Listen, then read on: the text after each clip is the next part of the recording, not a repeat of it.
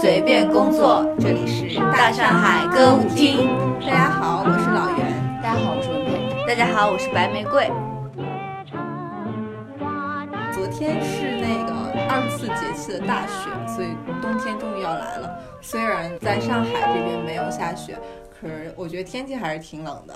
这个时候我就觉得在家看剧、看综艺、看电影才是正经事，所以我们就决定录一期冬季一定要看的电视剧、电影，当然还会推荐几首歌。我们可能会在聊天的间隙为大家放这几首歌，所以就不集中在某一个 part 专门去聊了。那我们就先说电视剧吧，但是有一部好像是我们大家都很喜欢的。文佩老师先来吗？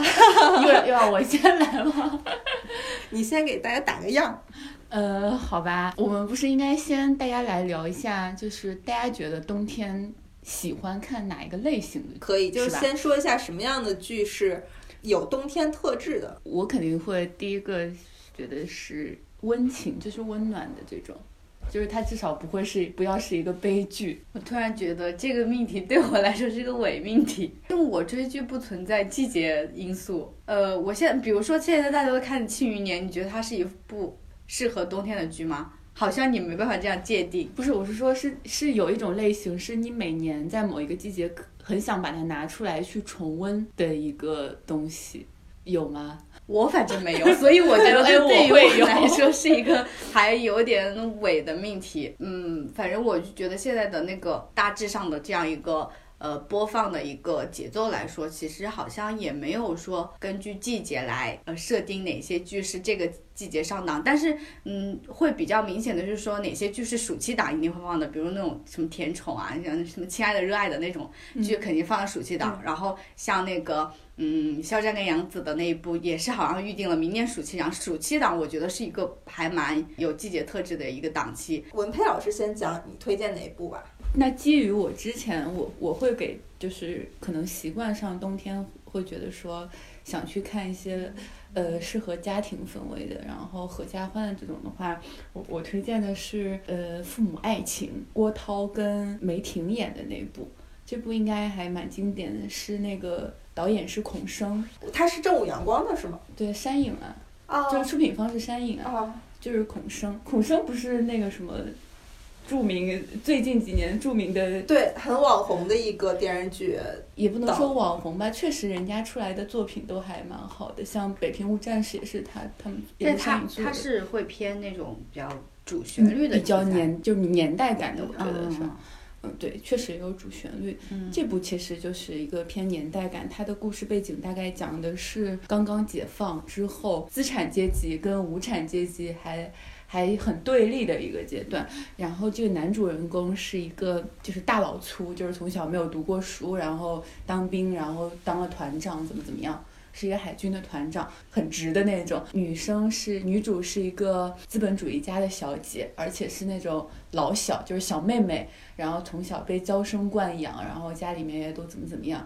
但是在那个年代，资本家是被是被打压的嘛，他们家的成分还比较复杂，是家里面也跟台湾有关系，跟国民党有关系，所以他们当时急需要去找一个这种背景，就是有有红色背景的一个一个亲家，去去来保护他们家在那个动荡的年代嘛。虽然是郭涛主动追的梅婷，但是刚开始的结合是有一些功利的性质的，所以这也造成了当时他们俩结婚之后有一些生活习惯啊，这种因为出身、因为阅历不同，造成这种价值观啊、生活习惯上的不同，然后发生各种小摩擦、小矛盾。然后慢慢的到平淡，到生孩子，到到生老病死，讲的是这个这个故事。那这个其实我听起来会有很多我之前看过的剧的影子在里面。我想到了《激情燃烧的岁月》，还想到了《金婚 》啊，就是这一系列以军人为主角的年代剧，对，当然是讲的军人的日常生活。父辈那一代的一个偏主旋律的一种一个爱情剧吧。对，而且他们的时间周期都很长，从他们二十多岁一直讲到五六十嗯岁的样子，对对对，就有点像家族史。嗯，有点像，有点像，而且他们到后期，包括他四个孩子还是五个孩子的的成长经历啊什么，然后未来的职业啊，这个剧都会讲得很细。那这个剧其实在我这儿会是一个比较特别的存在，因为像以前无论是《激情燃烧的岁月》还是《金婚》，虽然我自己也是当年作为电视儿童是看过这些剧的，如果换在我现在的这个环境，我是绝对不会去再重温或者怎么样。但是《父母爱情》这个它出现的时间比较晚嘛，嗯，可是我身边有很多同龄人都都很推荐过，它是吧？对？不仅我给你推荐是吧？对因为我觉得《金婚》，因为我没有看过，所以我不好做评价。《父母爱情》给我的感觉是那种特别细水长流的感觉。这个剧它不会有特别大的冲突或者特别大的怎么，但是会有一些比较感人的点。作为看过《父母爱情》，也看过《金婚》，也看过《机器人》，所以》，我来，我我觉得我从我个人的角度来说一下，就是我觉得《父母爱情》跟《金婚》。很大的不同的地方在哪里？父母爱情，它其实两个人是一个是小资阶级，一个是无产阶级，其实里面是有这种阶级成分的对立的。金婚里面其实更多的会涉及到当时时代一个，第一个是感情的部分，另外是刚当时时代一个很很重要的里面一点，一个是重男轻女的一个部分，他也讲了很多。我觉得还有一个点很感动的是，虽然这个男男生很直男，但他虽然他就是表面上说，哎你怎么这么事儿啊，怎么怎么样，然后但他其实一点一点都在包容这个女生的一些小脾气。然后让这个女生能从资本家的那个社会出来之后，在这个很艰苦的生活的小岛上，仍然会一直有少女心。但是我觉得说到很世俗一点，就是因为这个女的长得好看，就是因为对，对，就是因为长得好看，真的是，我觉得同志第一眼看到就是因为啊，不是同志，同志是那个金婚里面，就是江德福第一眼看到这个梅婷，就是因为觉得她长得好看，然后一直穷追不舍。对。是不是金婚，或者说我们说的激情燃烧的岁月，他们更多的其实是要通过一个家庭来映射整个时代的变迁。但是父母爱情时代其实是背景，是作为他们私人生活的一个背景。父母爱情可能更私人化一点。嗯，我感觉有有这样的成分在，因为就是它其实各种历史的节点，它还是会涉及到，比如说那个女呃梅婷她姐姐。的老公就是她姐夫平反啊，就因为他他被那个对文革的事情受到影响，后来被平反，这些事情都是有 都是有反应的。但其实他每次叙述出来的时候，不会让你觉得那种历史的沉沉重感，会让你去可怜这个人物或者怎么样。他是会让你觉得更多的是，嗯，比如说江德福对待他那个姐夫的各种态度的变化，会让你觉得这个人很温情。就每个角色的这种温情，就是苦难是他们会叙述的一部分，但是更多的他不是想去给你描绘苦难，他的这个可能情感的能量会比你刚刚说的其他几部更让人印象深刻一些，所以就觉得就是重温还是会有那种 力量的回归。因为其实国内专注于个人的表达还是相对少的，大家总是希望能够以小见大。那其实，呃，文佩老师讲完的话，我可以讲一下。刚刚白玫瑰说她没有觉得说在我们国产剧中有什么特别的档期是为冬季准备的。即使我们谈到说啊，四季度有哪些热门的电视剧，它其实也只是刚好被压到这个档期抢着上档。比如说《庆余年》，其实就应该是一个抢着上档的结果，因为它可能涉及到呃，它背后的公司今年要完成一些。对赌的利润的目标之类的，就是新力嘛。他们今年不是有很多作品被压了，然后可能会影响他们和阅文集团之间的一个对赌的成绩。所以庆余年可能就是，即使这个档期不是特别好的档期，也要抢着上档。应该是为了公司业绩在考虑，但是我会觉得，其实，在日剧中，季节的变换是有很明显的感觉的。今天要推荐这部剧是我自己人生中的第一部日剧，名字叫做《昨夜的咖喱，明日的面包》，只有七集。大家如果想看的话，我觉得其实是一个没有负担的长度。它讲的其实是非常生活琐碎的东西，就是你很难说它的主题是什么，可能讲的就是一个。呃，也是一个家庭，他是怎么度过自己的日常生活的？但是这个家庭的设定其实还是比较特别的。就是如果这个剧的背景放在我们国内的话，绝对会研发出一个非常狗血的电视剧。这部剧它其实呃讲的是一个儿媳妇和她老公的爸爸在一起生活的故事，真的很狗血。但是它完全不狗血，非常温馨的一部电视剧。这个女主她的丈夫因为得病去世了，她就和公公两个人在生活。但是这个时候，可能就即使在日本的社会中，你也涉及到一个，你这儿媳妇到底要不要和公公生活在一起？伦理问题。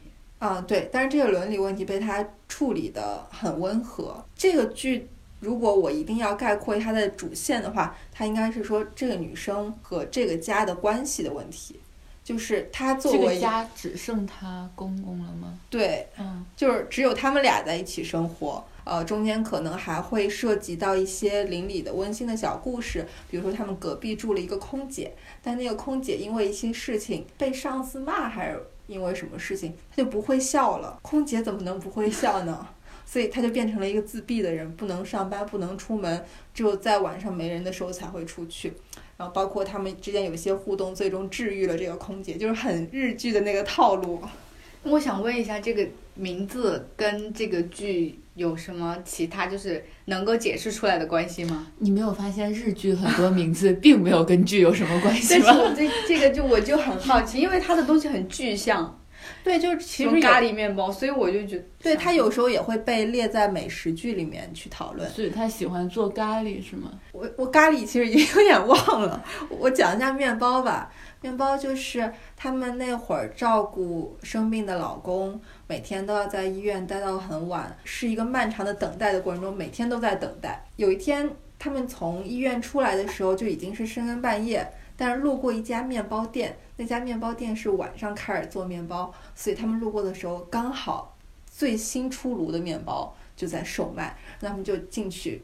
说那买个面包，然后就看到刚烤出来的，然后一片一片切开，那个面包上还冒着热气，然后他们买了面包走回去，突然觉得人生等待也没有那么让人呃绝望，而且当时他们有一个很很可爱的形容词或者很温馨的形容，就是说感觉抱着那个面包像抱着一只猫，是一个新生命的感觉或者是一个希望，完全没有任何狗血的桥段。但是整个故事就是又细碎又日常又温馨。因为我现在有点记不清中间某一些细节，但是我看的时候印象中是哭了蛮多次的，但是是那种感动的哭。因为它其实涉及到告别，嗯，也涉及到分离这些，就是有一点沉重的话题。推荐大家去看一下，真的很短，只有七集，它一集也就四十多分钟还是五十分钟。就是我觉得日剧对我来说就看起来没有负担。好了，下一个白玫瑰。其实我我要说，我其实没有想到特别说冬季能重温的，但是老袁 就是还没有想到这个选题的时候，就一直给我们洗脑，冬天就是要重温一九八八的季节呀。所以，然后我也没有想到比它更优越的那个剧集，所以我们就就大家一起讨论一下一九八八，因为大家应该都看过吧？就大家都对很喜欢，对我们三个都都看过嗯，都挺喜欢。但我看一九八八应该已经时代过去很远了，所以主要靠你们俩回忆。我是我是一九八八刚开始放的时候就跟着他一集一集追，哦，你也是同我也是同步追，但是几年前了，嗯，对。但是我前段时间还但还没有想到这个事情的时候，我确实有在 B 站上靠 cut 重温这部剧。我想说，先说一下我当时追这个剧的倔强，倔强，因为当时一集一集追的时候，我们当时很关心的就是猜老公。对对这件事情到底跟谁在一起？然后我是很坚定的狗焕的这这我我也是，我也是狗善党，对，是我们是狗狗善善党，对狗善然后还没有结局的就看过很多分析，就是因为他会有成年的老公出来接受采访嘛，然后就分析他身上穿的衣服是不是跟狗焕之后的职业是相对的，基本上已经确定了这件事情，你知道吗？我当时，特别是当时还在读书，然后我跟我们对门宿舍就在赌，我们就差赌上尊严，说哪个宿舍赢了就要请另一个宿舍去吃饭，然后最后个饭就赌上尊严了。因为因为每天都在争嘛，就说我发誓一定是怎么怎么怎么样，我又发到了发现了什么什么线索，一定怎么怎么样，大家就这样，然后最后很失望。这是这个系列的第三部嘛，然后按照前面编剧的套路，都是长得丑的都是老公，对对对所以我们又更加确信了这件事情。我记得好像后来后面是两集，就是一星期放两集吧，应该是。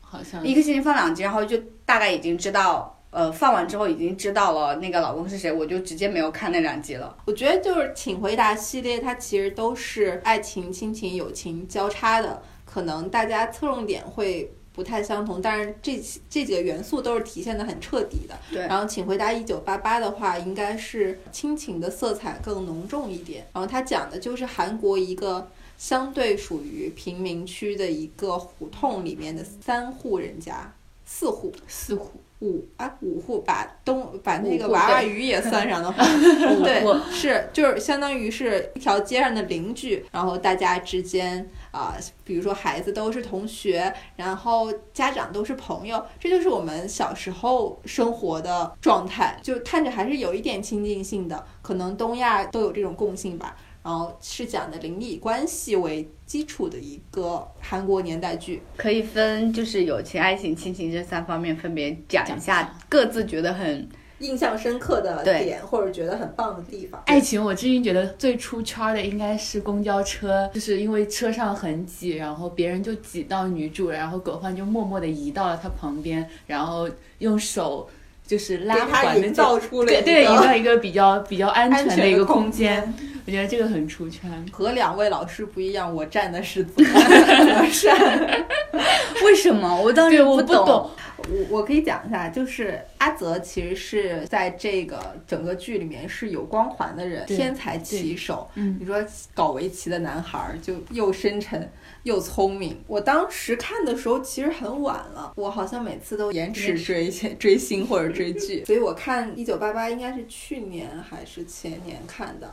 我其实一直觉得德善不知道自己喜欢谁，他就是谁喜欢他，他喜欢谁。嗯，通过以前的例子也能看得出啊，他朋友说觉得善宇喜欢你，他就开始喜欢善宇；那个狗焕喜欢你，他就开始喜欢狗焕。到阿泽这儿，他可能是呃一朝被蛇咬，十年怕井绳，所以他开始有点退缩了。德善是一个很需要很确定的爱的人，阿泽就是很确定在喜欢他。就从来没有犹豫过，而且阿泽是一个很极端的人，他做什么事儿都很极致。他对德善也是，当然对狗焕来说，他就是一个不会表达的人。我只能说他是不会表达的，他很多时候都是在犹豫。他对德善也经常使用那些小男孩的把戏，就欺负就是他欺负你。对对对对，就是欺负他。可是从女生的角度来说，这些都是不确定的信号啊，尤其对一个缺乏安全感的人来说。对，其实我可以理解。就是这个结局，我不能接受的地方在于，因为我本人是很喜欢狗焕这种类型的，哦，因为我们是站在上帝视角的，那你喜欢柳俊烈这个长相吗？因为他是叫柳俊烈，他是叫柳俊烈。我跟你说，就是好的角色真的是能够给颜值加很。加很多分的，当时就因为柳俊烈他这个德，这不是他这个德性，他这个样子，在韩国受到很多喜欢嘛。帅丑对，丑帅这个丑帅和丑美在韩国一度成为很流行的审美。对对。但是因为现实生活中他也跟惠利在一起啊，哦，对，这个当时极大的安慰了我，我当时要开心死了，就就是是我没有，你没有啊，嗯，我当时我还是希望剧里面在一块儿。我当时就是戏里面没有在一起，但是现实在一起的时候，我特别开心，我觉得圆了我一个遗憾。对，大家很多粉丝都是这么觉得。我觉得这是磕 CP 的最高境界吧，就是你剧里磕到面没圆满，但是你现实生活中磕到 了。那那这这是不是弥补一下我上一期这个就是没有磕成过 CP 的一个遗憾？就是这对儿算现实中磕到了，但我很担心你这个话说出去，好吧？但他们应该也挺长久的。对他们在一起很多年了，后来我还看了那个综艺，就是他们节目之后，就就是他们。一起去非洲那个。对对对对对，然后我觉得柳俊烈真的是一个好，他是现实生活中也很迷人的一个人，他的精神世界很丰富，对对，很有趣。是一个精神世界很丰富的人。那个节目其实特别像《一九八八》的番外，就每个人在那个节目里面，其实都是和剧里面的人设是有点映照的。我我在想说，这个应该是跟他本身选角有很大的关系。你没有看他那个选角之前的花絮，对吧？有，就是我我觉得导演有意在要选这样的人，或者说他在写这个角色之后，呃，觉得这个人比较契合之后，其实可能后面的剧本也有根据这个人做一些量身定做感觉的这种改编，角色跟真人就已经化二为一了。我觉得这种风险很大，就是对他们来说，可能这部剧就是你人生的高光时刻，因为你再也找不到一个这样契合你的剧本。哎，你这样说确实，你看朴宝剑后来又跟宋慧乔那个拍的那个、呃不能看，男朋友是吧？嗯但是他拍过拍的那个还可以，《云画的月光》。当时在韩国也还挺火的。柳俊烈尝试过在拍别的电视剧，但是也是属于查无此剧的类型。但然后他后来就很专心的走他的电影路，但是他电影圈应该走的还可以，走的还挺好的。他还出演了非常有名的出租车司机。我感觉好像那种大导还蛮喜欢用他的。是不是因为他的脸其实很高级嘞？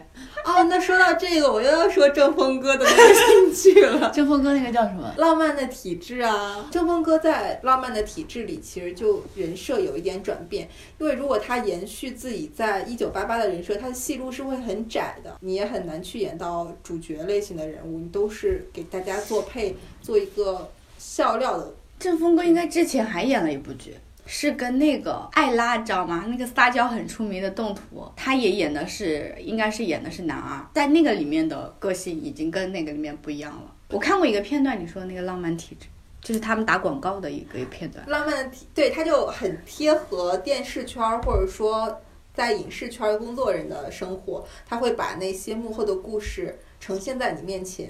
就是那部剧也挺好看的，我周围有一些朋友，我推荐他们去看，他们并不是特别喜欢，他们说这部剧一直在打嘴炮，因为有很多京剧。我是一个京剧爱好者，当时看的时候体验非常好。那其实大家对宝拉跟单宇没有什么想说的吗？我和我另一个朋友是同期开始追这个剧的，是因为我强烈推荐给他，但是我当时就是站这个主 CP 嘛，他就非常喜欢宝拉和善宇，因为善宇在里面是一个非常勇敢的人，他喜欢胡同里面的姐姐，是一个非常强势的人，就是每次姐姐出场，你都需要调小音量，然后这样的一个人物，但是他在被各种拒绝之后，还是很愿意表达自己，也很坚定。我觉得现实生活中，如果你遇到这样的男生，其实是很幸运的一件事儿。嗯单宇是从他们学生时代到后来长大了，都非常像成年人的一个人。对，他处理问题非常成熟。可能是因为他家庭原因吧，对，有可能。不完整但是。其实遇到善宇这样的人，会让你觉得很安心，是吗？因为所有的事情他都表达的很充分，嗯，你们之间很少会遇到沟通的障碍问题。所以他这样一个姐弟恋才是有可能走向成功的，因为他自己本身内心是成熟的，嗯，他能够跨越这样一个年龄差。对，因为大多数男生应该都是比较幼稚的吧，对。然后女生又会早熟一点。嗯嗯，我觉得爱情应该就是这方这两方面。友情的话，我觉得我就是双门洞三姐妹，我非常喜欢他们的互动，就是中年妇女的对对，嗯，其实我之前就一直重温的时候，我是重温了，就是她们三姐妹，就豹子女士跟她们两个人之间互动，我印象还比较深刻的就是。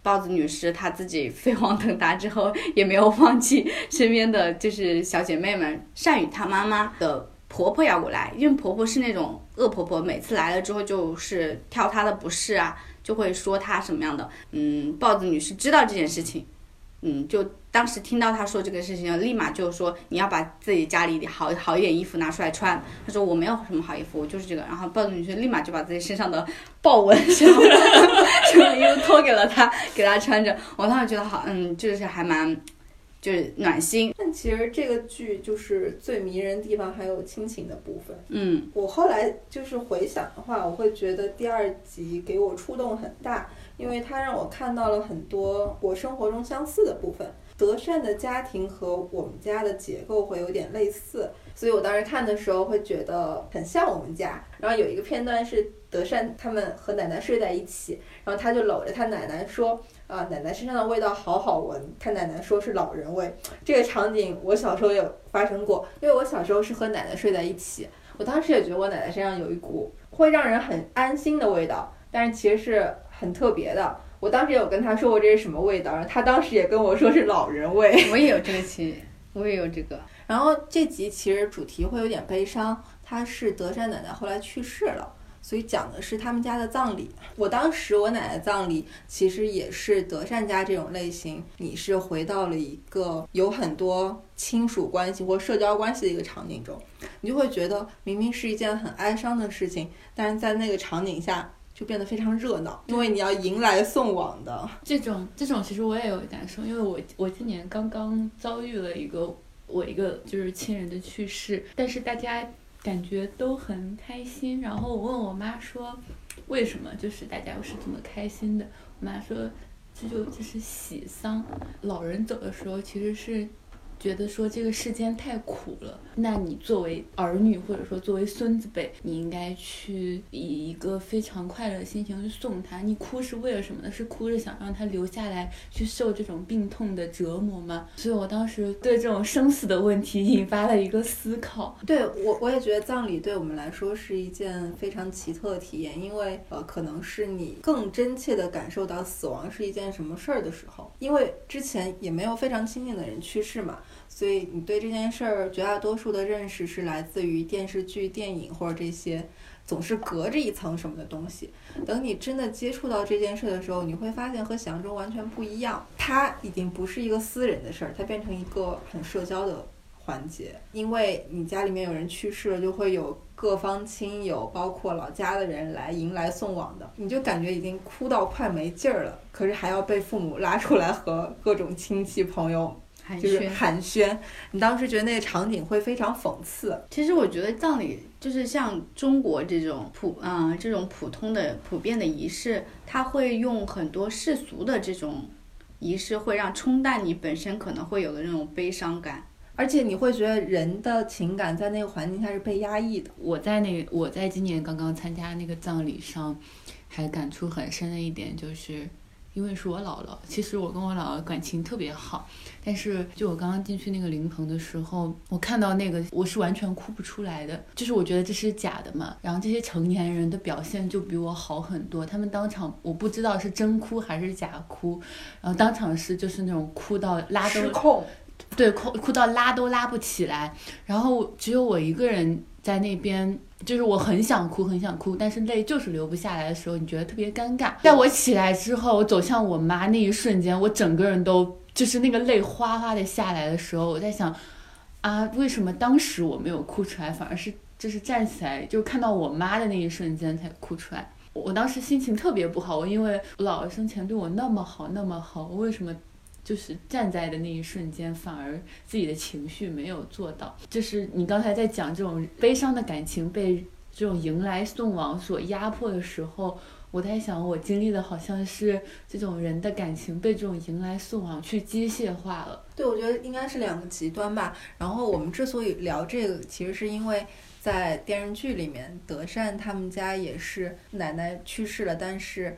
爸爸、姑姑这些人，他们就是在很社交的和大家相处，直到他们呃大哥对，在美国的大哥回来的时候，底下的人才开始释放。然后当时片子里面就是由德善为大家解读了这一切，就是他可能作为一个最开始不理解大家为什么会在葬礼上这么开心，到突然遇到自己。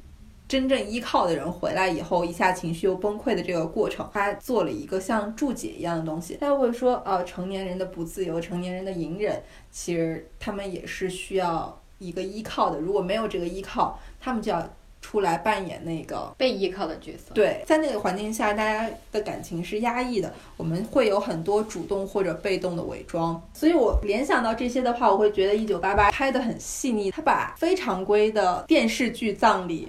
呈现出来了。我在看《一九八》这一集的时候，还没有经历过，就是我我亲人或者说就是特别亲近的长辈去世这件事情。当时我觉得哭的点在于，就是你说他他爸爸是从了一个保护者变成了一个被保护者那一瞬间，我觉得爸妈其实是有脆弱的那个，但是我们对他的关心太少了。我觉得就是那句话吧，他是说。你父母在时，人生还有来处。哦，对对对，我想我想说的就是这，我想说的就是这个。嗯，你完美的 表达了我的想法。还还有，是不是《奇葩说》里面的一句啊？然后说说父母其实是你和死亡之间的一堵墙。父母如果不在了的话，你会直面死亡这件事情。嗯，而且就是不管你是年岁是怎么样，你可能到五六十岁，你还是会。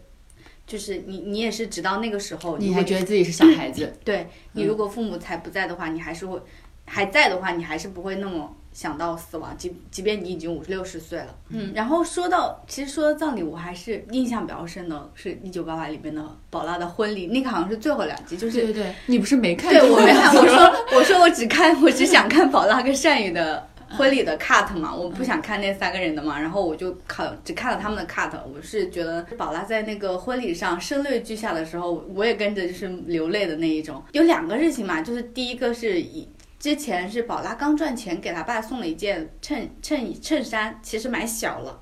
然后他爸当时说不想不想，然后一直穿着，这个扣子都崩开了。后来，然后当时其实很很搞笑，但是你又会觉得很感人。然后后来第二个事情就是他在婚礼上，婚礼之前他给他爸爸买了一双鞋码，但其实鞋码也是买大了。德善也知道，但是只有宝拉不知道。到后来行礼的时候，宝拉发现了这件事情，然后他也一下子就是没有。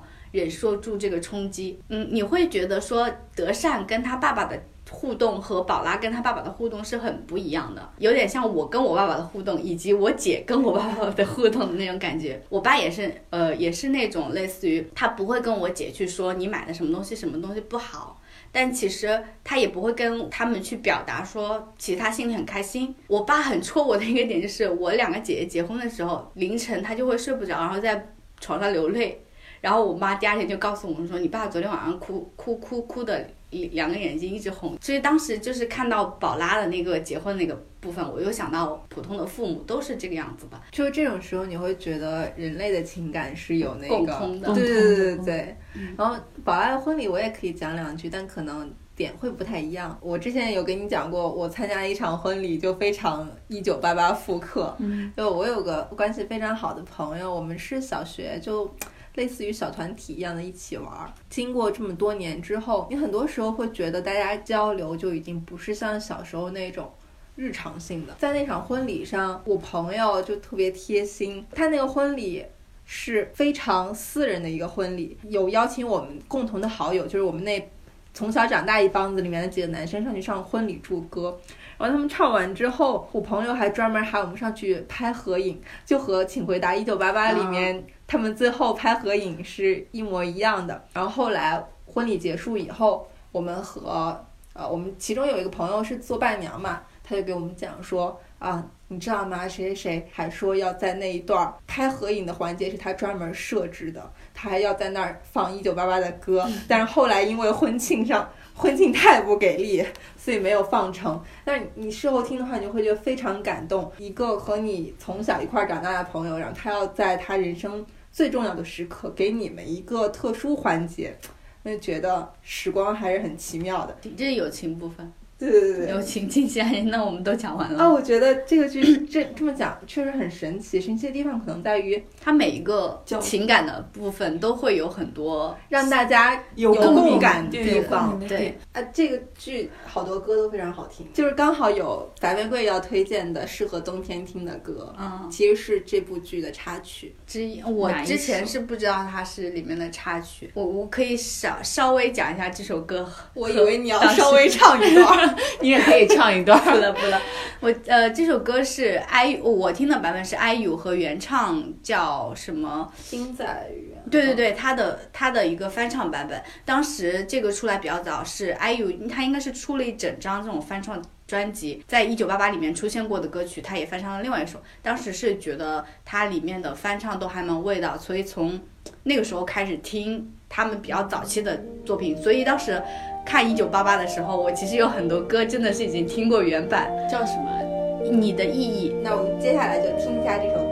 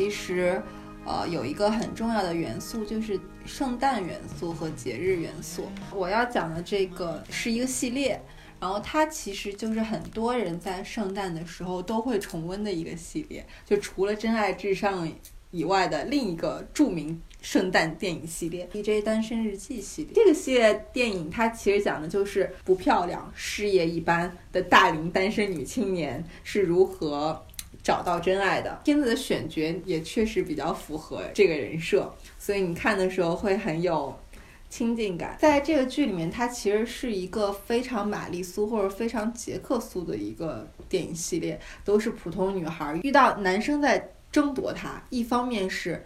高富帅多金，然后又很会撩女孩那种情场浪子，然后另一个方面就是有那种温良恭俭让、特别正直的那种男生，就这两种人在争夺。哎，听着这个人设很像单身男女，是不是？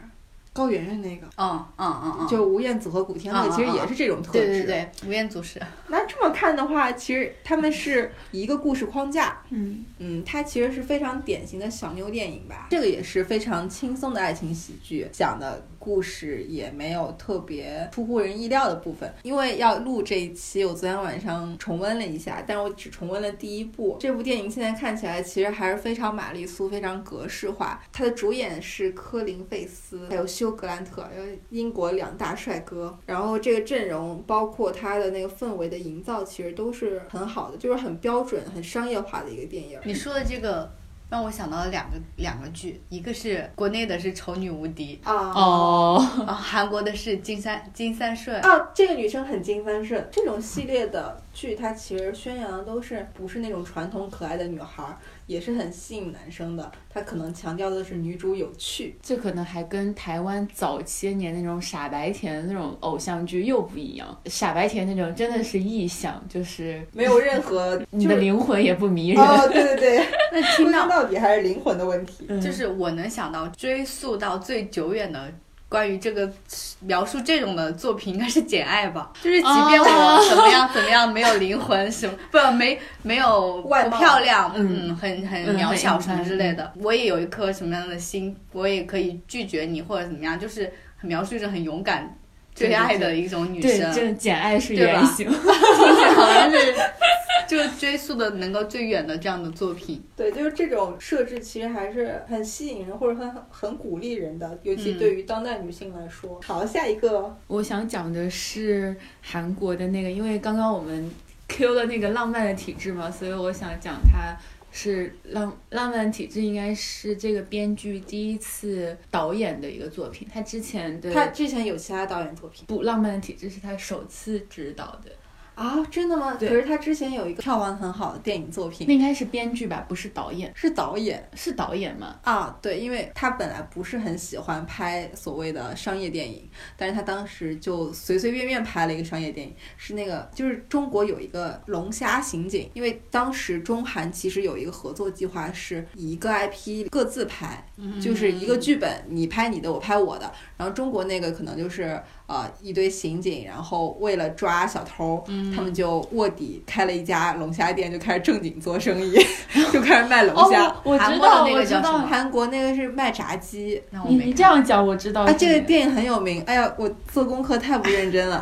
他那电影是今年韩国票房冠军，好像是。我知道，你说这个我知道是哪部了。我觉得很好看，爆米花式的好看，就是轻松愉快，适合。而且它中间也有非常多港剧或者港影的元素，然后其实是。是某种程度上有极限职业，对对对对，哦，我知道啊，对对对，他有致敬那个香港的意义，在这个导演其实很不喜欢拍这个东西，所以这个是这个导演拍的吗？那为什么我查到的资料说《浪漫体质》是他第一次执导？可能是指导电视剧吧？啊，对，指导电视剧。因为刚刚我们在讲《浪漫体质》，所以我想讲《浪漫体质》导演。之前编剧的一个电影《阳光姐妹淘》，我想讲的原因也是因为跟我之前看这个电影的经历有关，就是它确实是在我以前读书的时候，跟我很好的几个朋友一起来看的这个电影，所以每次想起它，可能故事情节记不大清楚，但是每次都想到那种当时的那种快乐的氛围。它讲的其实是曾经在在读书的时候的一个小团队，然后这些这些女生长大了之后，然后因为其中有一个女生的重病，女主来来重新找回他们当时小团队的六七个人，然后，然后在寻找的过程中。回忆了一下他们在读书时候这种打打闹闹啊，一起去组成小团体。就是我现在回想起来，可能比较触动一个点，已经不是他们当时比较快乐的那种读书生活，而是说小时候跟长大之后这种命运的对照，让人觉得世事无常的一个地方。小时候要做励志，要做那个韩国小姐的那个，长大之后反而应该是沦落风尘了吧？这个其实会让人蛮唏嘘的，因为我们可以结合自己。的成长经历看的话，和以前的差别确实很大。嗯，对，大家有什么对这部电影有什么补充的吗？我会联想到一个，因为你刚才提到说《阳光姐妹淘》里面有的人是小时候其实是有很远大的梦想，但他后来变成了一个家庭主妇。嗯，这其实是在韩国好像还蛮常见的一件事儿，虽然在中国也很常见。对你不一定是变成全职的家庭主妇，但是你确实担上了一个完全崭新的身份，这个身份对你的生活其实是有很多限制的。我想到我。昨天看那个八二年金智英，哦，太让人难过了，就是一部恐婚恐育教育片。提到八二年的金智英，就是也真的推荐大家去看一下，因为最近确实也挺火的。然后我本人看完以后，真的非常受触动，成为了一个女权主义者。是一部治愈还是治愈？应该是郁闷的郁，郁闷的郁吧。这本小说和这部电影最近在国内都非常火，有无数公众号或者说女性为主导的内容生产者都对它进行了强力推荐。可以建议大家直接去看电影，因为电影对小说并没有特别打折扣，反而有些桥段你通过影像化以后，你会觉得那个冲击力非常大。它其实是讲述一个八二年生的韩国女孩。在成为成年女孩之后，遇到各种性别歧视或者来自社会对于女性的不公平的压力，用很很多很小的一些事件来堆砌的，你会感觉看到了你身边的人，即使你没有看到自己，你也会看到身边的人。突然有一种群体女性群体的自觉，产生了女性群体的认同感。啊，对我以前其实是对这个群体没有特别的感觉，我会觉得。我的成长过程中并没有明显的性别歧视，包括我是独生子女，所以我谈不上和弟弟争宠等等这些事儿。可是你看那个剧，你就会发生发现剧里面的各种事件，你不是没有经历过，不是没有遇到过，只是你没有觉察过。印象很深刻的一点是他提到说，母爱其实对女性来说是一种压力，是枷锁。你给她赋予了这样的责任，如果你不对小孩好。不把所有的爱都奉献给他，不把自己的生命燃尽，为了这个孩子的成长，你就是一个罪人。母爱对女生来说其实是一个枷锁。我觉得他提出这点让我觉得很新颖。包括你现在很多身边的人，他们就会说：“呃，你为什么这么自私，不生孩子呢？”很多都是大家想当然的把这些事儿变成了所谓的像规则一样的东西，嗯，或者说是一种道德，但它其实都是。就是男性群体或者说传统的人给女性的一种。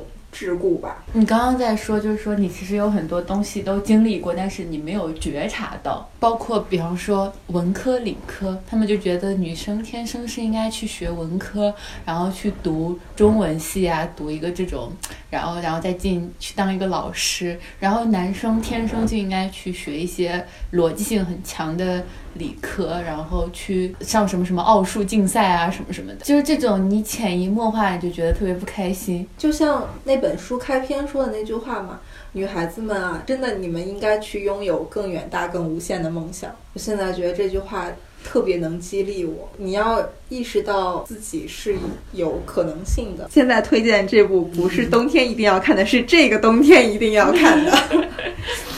就早看一定比晚看好。白玫瑰讲一下自己的，沿着你的那个说一下，因为我其实我的毕业论文写的是关于女性这方面的，可能在写之前跟你们的观点差不多，但我写完之后，其实有一个我也不知道是算更进一步，反正肯定是更新的一个想法。我是会认为说，有时候我们不能把所谓的不平等一定要归结到就是怎么说呢？嗯，我们要意识到，就是我们是有很多可能。可能性的这种事情，但是我觉得有些人可能会被这个东西给绑架了，就像我们的生活一样，你其实是可以选择前进或者后退的。其实选择本身是你应该赋予自己的。哦，我理解你说的，嗯因为有点像我前两天跟你聊的一个哲学概念，是吧？对，就是嗯，反正就是这是我比较嗯觉得可能会存在人家的理解误区，就是像现在大家不是那种田园女女权，嗯会很激进的去做一些觉得女性为什么会被这样，女性为什么会被这样？我觉得有的时候是有点过过激了，就是有点矫枉过正了。总结起来，其实就是女孩就做自己想做的嗯，事。对对，就是你要知道自己是有选择的权利，而不是说给你一个前进的选择，这才是你应该去做的事情。就是想拼的就去拼一把，不想 拼的也可以。你可以做自己，是的守在你自己的舒适区就好。对，我也觉得也适用于男生，就是男生也不一定说一一定要拼到要出前面去。人头地，也对，一定要出人头地。说我这事业不成，我就觉得我不是个男的，怎么怎么样。对，所以你像刚才那个事情，我们反过来说，嗯，那么男性一定要往前面走，这才是社会赋予他们的一个责任或者一个期待，这其实对他们也是不公平的。所以这已经不是一种性别上的差异，而是我们所说的这种女性主义或女权主义，其实更是希望是一种平权，而不是女性的权利要上升到什么样的地步。但是那个电影里面确实对于女性生了孩子以后，她们的人生真的是会被这个孩子绑架，这是现实。，对，这个男生不会被孩子绑架，这也是现实。是的，我觉得这个跟生理有很大的关系，是因为女性生了之后，真的是没有办法像男性一样做到，我可以把这个孩子脱离掉我自己的本体，因为是从我身上掉下来的，所以我不可能像男性一样无时无刻不去关注他，就没有办法就有一种自我绑架。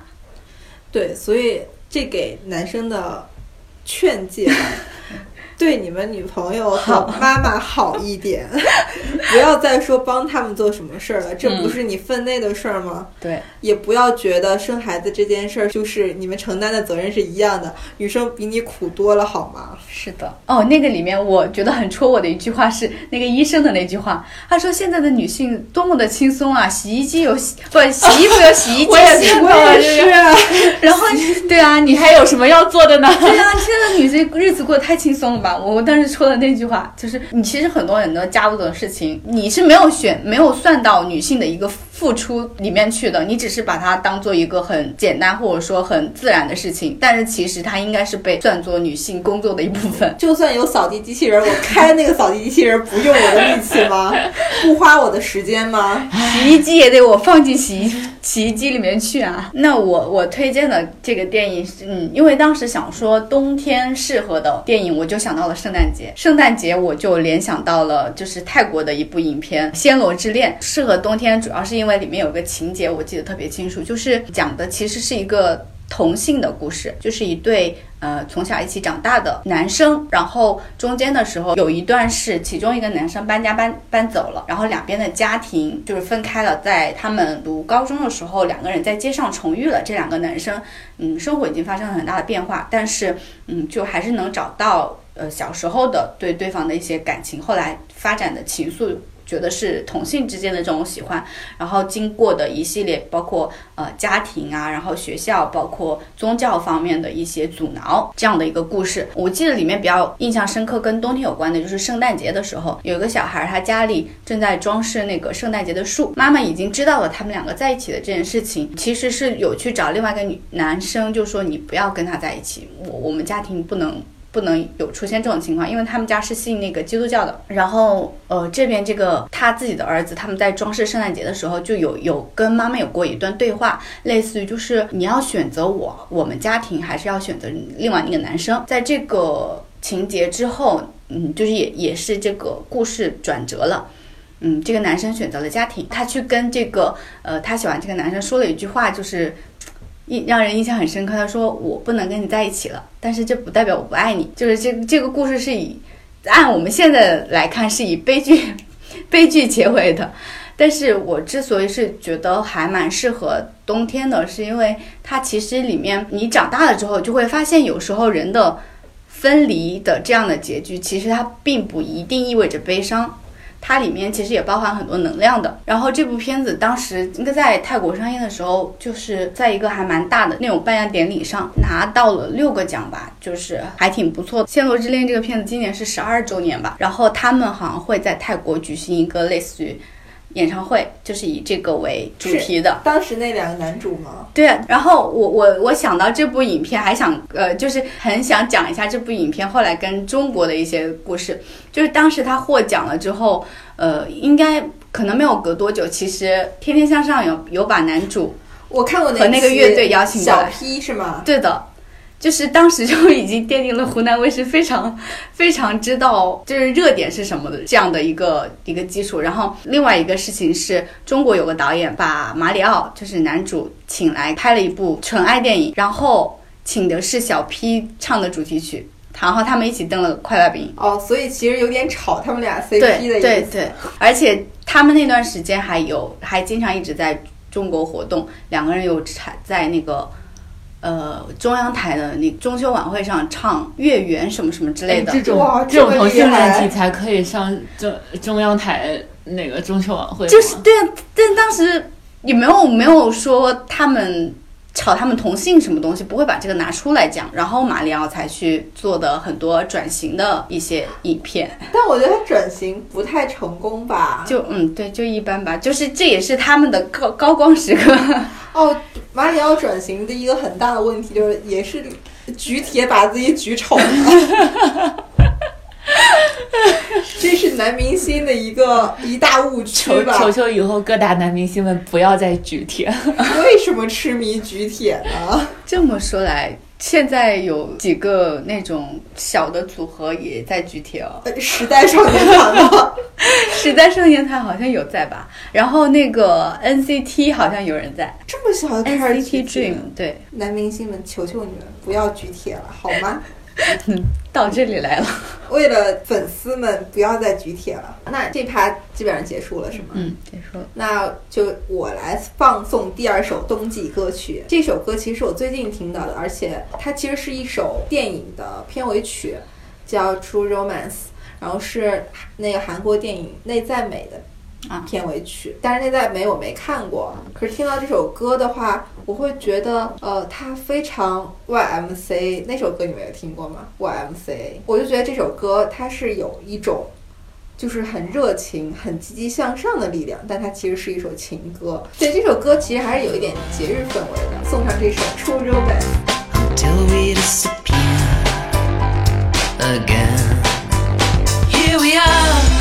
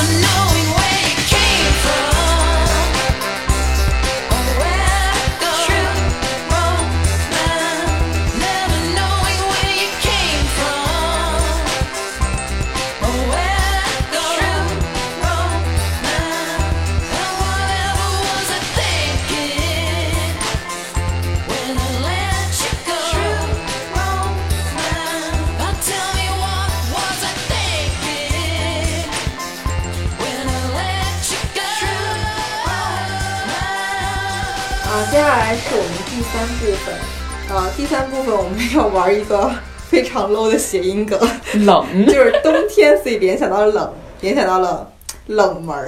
我们要说一下自己算是冷门佳片吧。嗯，啊，我先来介绍一部。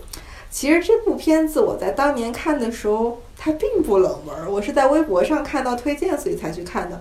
但是我这次在翻我的豆瓣评分列表的时候，发现这部电影在豆瓣上只有一千多个人评分，所以应该算挺冷门的。名字叫做《Other People》，它翻译成中文应该叫其他人。它呈现的也都是同性有同性恋的家庭的日常，是包括呃各种冲突、各种和解，很像电影节会喜欢的那种电影。呃，他的人设其实是男主是一个在纽约工作的编剧，本子经常被毙，呃，自己长得也不帅。然后在剧里面的开篇，他相当于跌落到人生的低谷，因为他工作不顺心，男朋友也和他要分手。最关键的其实就是他母亲得了癌症，他需要从纽约回到美国那个小城市。他的时间线其实是从他母亲癌症比较严重到去世的一个阶段。在这个过程中，他搬回老家和家里面的人住在一起。这其中既有非常理解他的妈妈，也有非常不理解他的父亲，所以这其中就是有各种冲突在。整个剧它其实没有特别相当于高潮或者是结尾，它就是随着母亲不断的在恶化，他回到小城镇，开始跟原本你准备跳脱出的那个环境中的人再重新相处。其实你的位置是很尴尬的。我做一个不恰当的类比，有点像我们春节回家。作为一个在大都市里面工作的白领，这句话说的好没有底气啊！你要相信自己，你就是在大城市工作的白领。对，就是你顶着这样的身份，其实家里面的人看你会有一点光环，嗯就你实际和他们想象中的是有很大出入的，但是他们并不理解这件事儿，所以你回家以后就会遇到很多误解，很多异样的眼光。然后很多你无法解释的事情，这中间包括好的和坏的。比如说，你要跟他们怎么解释你的高工资其实也是在高房租、高生活成本的压力下的？你怎么跟他们解释你在大城市并不是生活在灯红酒绿里，你也是没有社交生活，所以没有感情生活的人？就这些事儿都是很难理解的，这也就印证了他的题目：别人看你永远是其他人。剧中其实有一个金句吧。就是对于其他人来说，你就是其他人，就是世界上没有感同身受这件事啊，你就会觉得呃，大家作为成年人真的活得都很不容易，但是它呈现都是很很日常的东西啦，所以看起来还蛮舒服的。这部片子我还挺推荐的，它会展现一个我认为我在以往美国电影中很少看到的形象，就是是一个压抑的人，所以你经常能从他身上感受到。谨慎、孤独、小心翼翼。那我的推荐就到这里。我想给大家推荐一部西班牙剧，叫那个《时间管理局》，其实是一个披着科幻外衣的一个西班牙历史科普剧。从名字来看，它不叫时间管理局嘛？它其实讲的是由西班牙上层社会掌控的一个机构，这个机构可以去穿越回，它是以二零一五年为一个时间点，然后二零一五年往前推，比方说一百年、两百年、三百年，你就穿穿回去一个时间点，然后去改变历史，因为当时有另外一股反势力、反动势力在为了一五年。当局的一些势力在在在改变历史，也是一个蝴蝶效应的这种感觉。虽然是有这种科幻这个线啊，但是这个科幻线特别弱。它主要讲的还是西班牙的历史，大家比较熟悉的历史是它在西班牙最辉煌的十六世纪、十七世纪，就是它成为世界霸主的那段时间。但这部剧可能更偏重的是他在文化艺术方面的一些点，比如说毕加索呀、塞万提斯啊，一些比较有名的作家、画家什么什么的，然后都会以一个某一个故事的一个关键人物的形式来出现在。这个剧里面，然后做一个情节的推动作用，就是每一集都是独立的故事，但它每一集独立故事中间也是有一点点联系。哦，它的主线其实应该是三个主角这种三人行完成任务的这种，就是一集完成一个任务，一集去完成一个任务，一集去推动一个历史事件的这种。三个主角是来自三个不同年代的人，然后来看西班牙现在的一个发展的一个历史的。现状对西班牙历史感兴趣的话，看这部剧应该是一个特别特别好的选择。就是还没有一部剧能把一个国家历史以这么非常生动的形式，一集一个小故事，把这个国家最重要的事情都给你串一遍。我觉得这个会很适合中学生或者高中生去，但是中学生不会考这么，中学生只会考西班牙的十六世纪、十七世纪这种，他不会考这种适合西班牙的中学生。对，这也是可能是这部剧在国内比较小众，但是在它其实已经拍了四季，就是在西班牙可能并不是一个小众的剧的原因。它豆瓣上有多少人评价？我我两三千，啊，那那还是我那个更少一点，但是我们这儿好像那个白玫瑰才是冷门剧之王。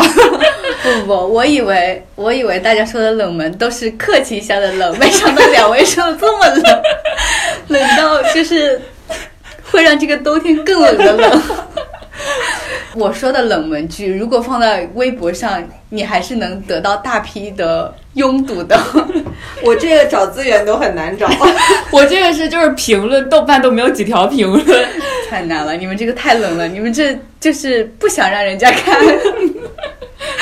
我是很真心的想安利这部这部片子，对他说过很多次安利我们看这个，但是我们我们没有看名字就不想看。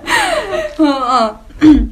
其实这部剧之前在网上就就是这个导演自己都说这是一部安利黑洞的剧，就是基本上安利不出去。就是他第一季应该是二零一六年是在腾讯还是在哪个网上放的，然后第二哦应该是在优酷上面放的，然后第二季也是在优酷上面放的，但是它是比较少数的在网站上面放了之后又反哺电视台的，播的，对的，它而且它是在湖南台播的。你还没有说剧的名字呢。啊，对，这部剧叫做《一起同过窗》。这名字听起来就不想看。这名字啊、好吧。但是这个导演他是应该属于是拍校园青春题材的。之前我看过他的剧叫做《腾空的日子》，他应该是一个还蛮短的。他拍的第一部的剧的名字叫《南方的车站》，只用了八十七块钱啊，就是租道具的钱。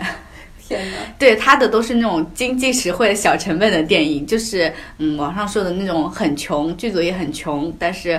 其实品质还是很高的，呃，它的原名叫《我的大学流水账》，你听这个名字，其实能知道它里面是很平时的大学生活。现在的名字就是要一起同过窗嘛，嗯，它已经放了两季了，第一季讲的大一的生活，第二季讲的大二的生活。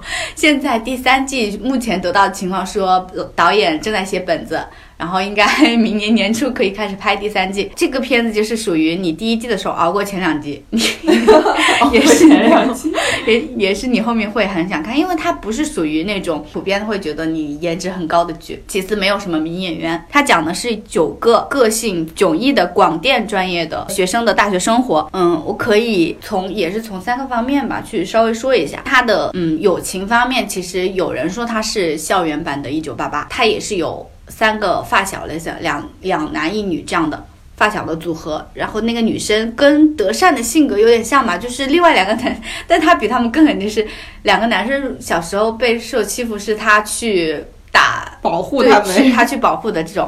然后感情线的方面就比较复杂，就是九个不同的学生，他们的感情线基本上是一个食物链。然后学业方面其实就是流水账式的，就是你大学会经历的那些军训啊、啊实践作业呀、啊攒学分啊这些事情，都是用比较搞笑的设定去讲讲述他们。我觉得他比较呃成功的一点就是他的九个人物的塑造都特别的鲜明和立体。然后我其实还想跟你们讨论一下冷门剧，你们觉得它有什么好处？我刚才听你这个说的时候，我特别想插一嘴，就是我觉得这个剧冷门是不是和它是优酷做的有关？有可能，我跟你说，因为优酷做的。因为这个导演是优酷的复制导演，哦，我觉得优酷太迷了，就是能把所有有潜力的东西做糊了，除非是有易烊千玺这种顶级流量、保驾护航的作品，你才能稍微有一点热度。这部剧我之前应该也是听别人推荐过，就是也没有看下去的欲望。而且是不是还有一部剧叫做呃我在你的未来我在未来等你，就是这个导演和这个编剧做的另外一个是不是也评分还挺高的？我有个问题，这个这个谁起的名？他他起的名能不能起的稍微不那么言情小说一点点？一起同过窗，听着就很像低廉的网剧。有吗就这个名字，假如换一个，最好的我们啊，最好的我们听起来也不是什么好。但最好的我们是 IP 啊，对啊，但是你你如果从单从名字名字上这个这个假如叫同窗，啊不行，同窗不行，那可能就变成了我觉得这部剧救不起来。那如果 那如果它叫我的大学流水账日记呢？那也不行，那我也不会看。如果它叫《请回答二零零八》，没准儿会有一点热度。那会被骂吧？那会被骂的很惨。虽然有人说他很像校园版的《请回答》，对我听你讲的话，我会觉得他有点像。对，其实国内有很多以校园生活为蓝本的一些剧，但他们总要在里面加一些很狗血的情情节。哎，我最近听到了一个说法，是最近好像广广电已经严卡这种有校园恋爱的剧了，因为不提倡早恋。以前不是还会有这种，就是在前几年会有高考这种题材的，也不能出现了吗？就是高考前会有一些，不是说不能出现，他们可能会严卡。就有一段时间很火的一个题材，就是高考前的那段时光，男女生之间发生的一些情愫。然后虽然打着的是这种奋斗啊、拼搏啊、高考啊这种，但其实这是一个校园爱情剧嘛。但是十八岁的天空是吗？嗯，对，类似于这种吧。十八岁的天空也是神剧啊，我觉得但是这种可能未来就不会过了。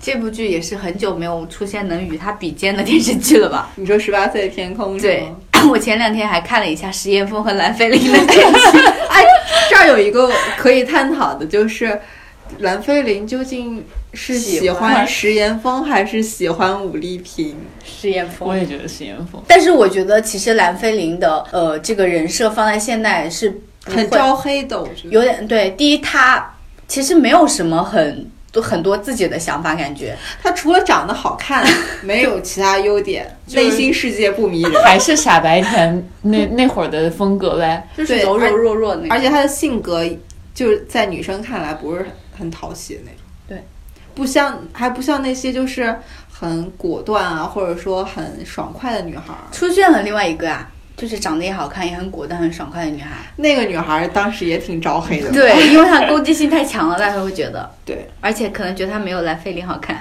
意思在电视剧里面只有又丑又果断的女孩儿。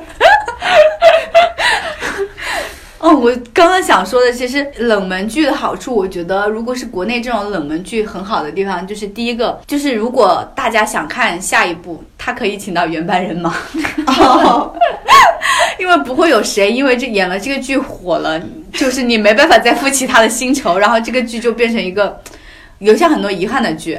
然后第二个就是他就不会成为我有，一个问题，他都这么冷都没有赚到钱，为什么还要拍第二部？因为他口碑真的很好啊。那赚不到钱，他怎么拿来第二部的钱呢？因为优酷有钱。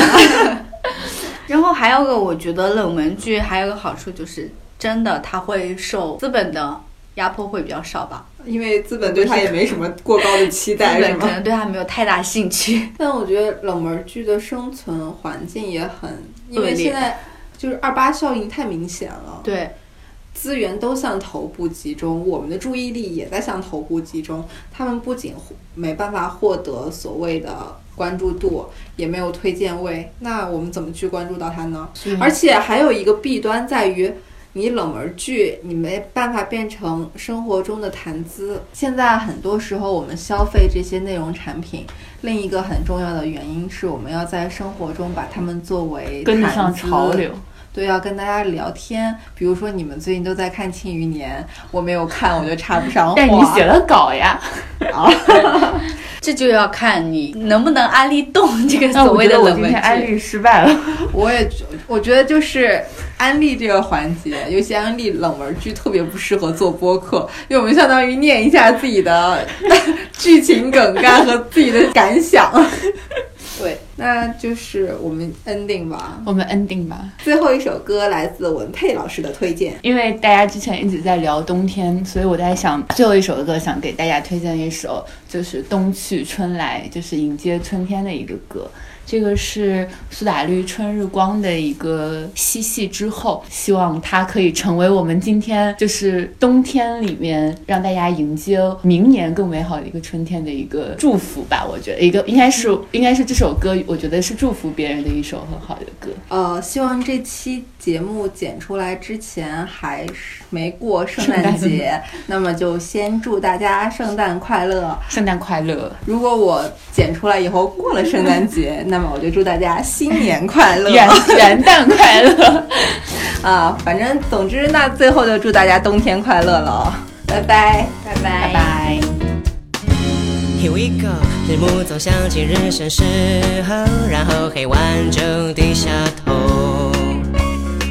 发光的欲望开始闪烁，心垂钓在田野辽阔。Yeah 如果你身边找不到，就把自己的影子引用。Yeah, 如果你觉得有点刺穷，让四只眼睛来沟通。如果你曾经做过一点梦，轻轻的想象的轮廓。如果你暂时生不想做，至少有你，还有我，装饰自由尽头。我说，我说，小手牵。